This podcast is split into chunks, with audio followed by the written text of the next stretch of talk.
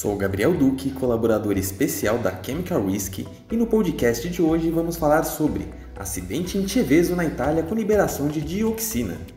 A cidade italiana de Ceveso fica situada a cerca de 22 quilômetros ao norte de Milão. Ceveso faz divisa com cidades como Cesano, Madeno, Désio e Meda.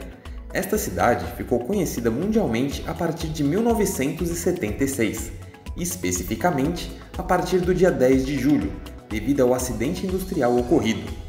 O desastre ocorreu no sábado, 10 de julho de 76, por volta das 12h30, na planta da empresa química e semesa da multinacional suíça Hoffmann La Roche, localizada na cidade de Meda. O acidente ocorreu devido ao rompimento do reator que continha um composto chamado triclorofenol, um produto intermediário na produção de herbicidas, e um outro composto chamado hexaclorofeno, liberando para a atmosfera uma nuvem do produto dioxina, proveniente de uma reação exotérmica inesperada. A nuvem de dioxina atingiu as regiões da cidade de Meda, Cesano, Moderno, Désio e Ceveso, sendo que a cidade de Ceveso foi a mais atingida, devido à direção do vento no momento da liberação da nuvem de dioxina.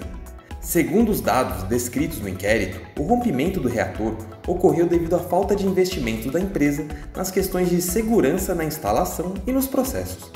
A empresa tinha ciência dos riscos envolvidos no processo, riscos esses devido à dioxina, uma substância formada durante a produção do triclorofenol. O cenário do acidente é complexo, pois a empresa era chamada pelos moradores da região como a fábrica dos perfumes, devido ao odor forte e incômodo emitido durante seu processo produtivo. No dia do acidente, a nuvem liberada só piorou o odor, mas a empresa ficou em silêncio após o acidente e somente no dia 19 de julho, nove dias depois, a empresa informou que havia ocorrido a liberação de dioxina para a atmosfera e sugeriu a evacuação da população da área mais próxima do acidente. Os responsáveis pela resposta à emergência foram as autoridades da região de Lombardia e autoridades centrais. Entretanto, a evacuação de fato só ocorreu no dia 24 de julho, ou seja, após 14 dias do acidente e da exposição à dioxina. Nesse processo, 736 habitantes de Cheveso e de Meda foram evacuados, deixando suas casas e sem poder levar nenhum objeto. Dentre os 736 habitantes evacuados, 200 nunca puderam retornar às suas casas, uma vez que estas foram destruídas durante o processo de limpeza devido à contaminação. Mas quais são os efeitos da dioxina na saúde humana?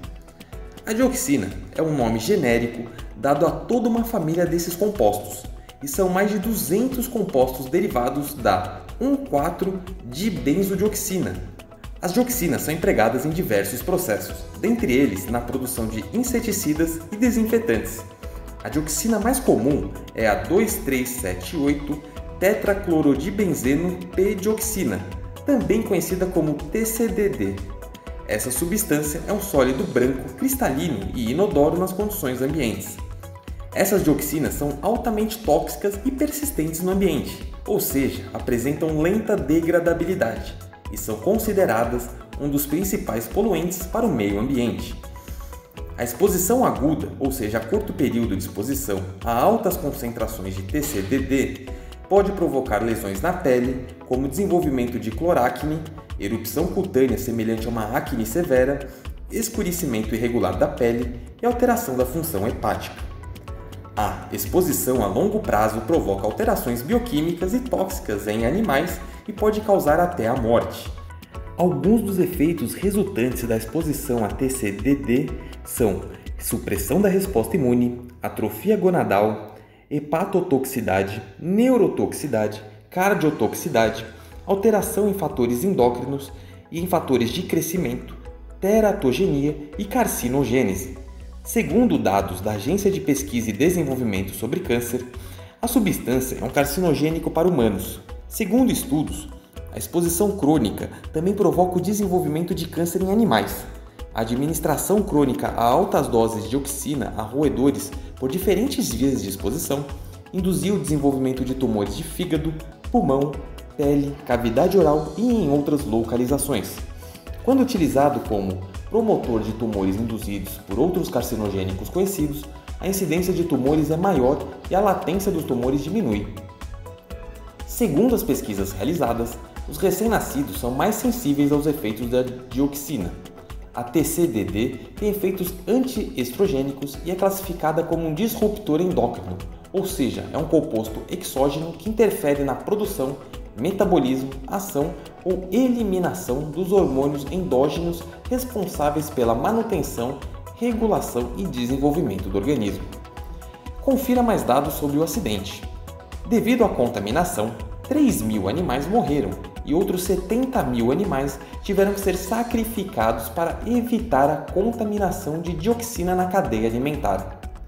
Acredita-se que não tenha havido mortes de seres humanos diretamente vinculadas ao acidente, mas 193 pessoas das áreas afetadas sofreram de cloracne e outros efeitos à saúde. O vazamento causou a contaminação de 1.800 hectares de terra. Anos após o acidente, o número de vítimas de doenças cardíacas e vasculares em Teveso aumentou drasticamente. Os casos de morte por leucemia duplicaram e triplicaram-se as ocorrências de tumores cerebrais. Os casos de câncer do fígado e da vesícula multiplicaram-se por 10 vezes e aumentou o número de mortes em decorrência de doenças da pele. Gerou doentes crônicos e bebês com má formação congênita. Neste processo, as autoridades italianas tomaram a decisão de autorizarem abortos terapêuticos para as mulheres que estavam grávidas até o terceiro mês de gestação e que eram residentes na zona delimitada como contaminada.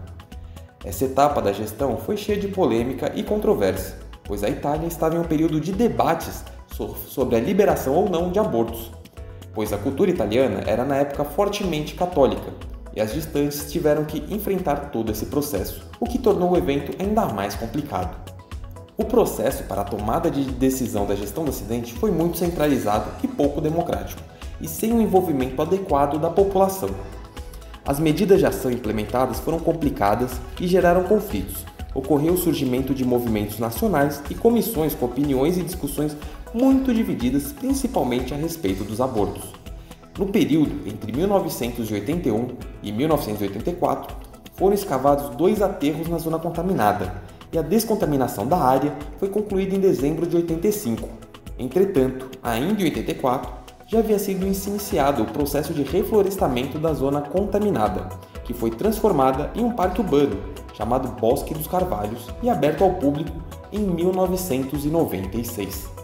Em 2004 foi inaugurado o Percurso da Memória Bosque dos Carvalhos, com 11 painéis que retratavam a história do acidente. Apesar da gestão ter sido complicada e com muitos conflitos, o processo de recuperação foi muito bem conduzido, conseguindo recuperar as condições socioeconômicas do território contaminado, Entretanto, o processo de destinação do material contaminado com dioxina foi obscuro.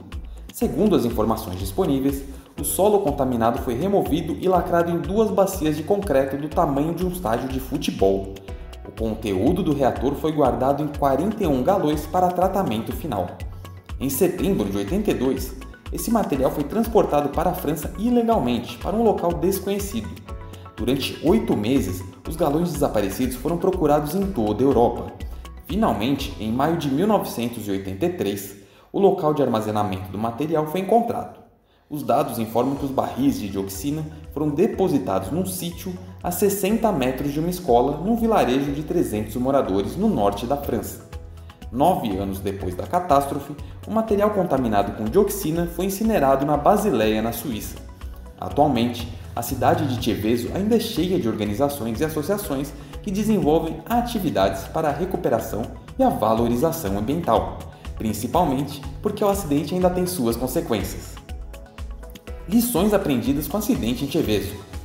A partir deste acidente foram produzidos conhecimentos científicos referentes aos efeitos da dioxina para a saúde humana e para o impacto ao meio ambiente.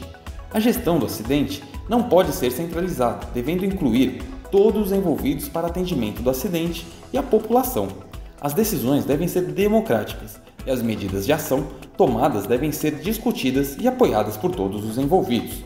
O acidente em Teveso é considerado um dos maiores desastres ambientais já ocorrido. Devido a esse fator, a comunidade europeia adotou uma política para prevenção, e controle dos perigos associados a graves acidentes envolvendo substâncias perigosas, através da criação da Diretiva de Seveso.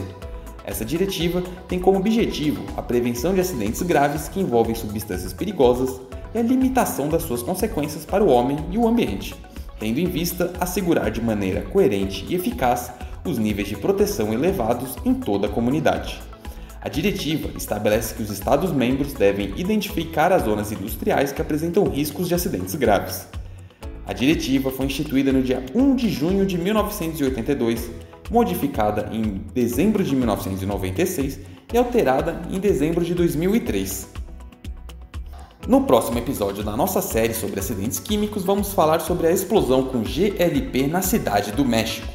Eu sou Gabriel Duque e até a próxima!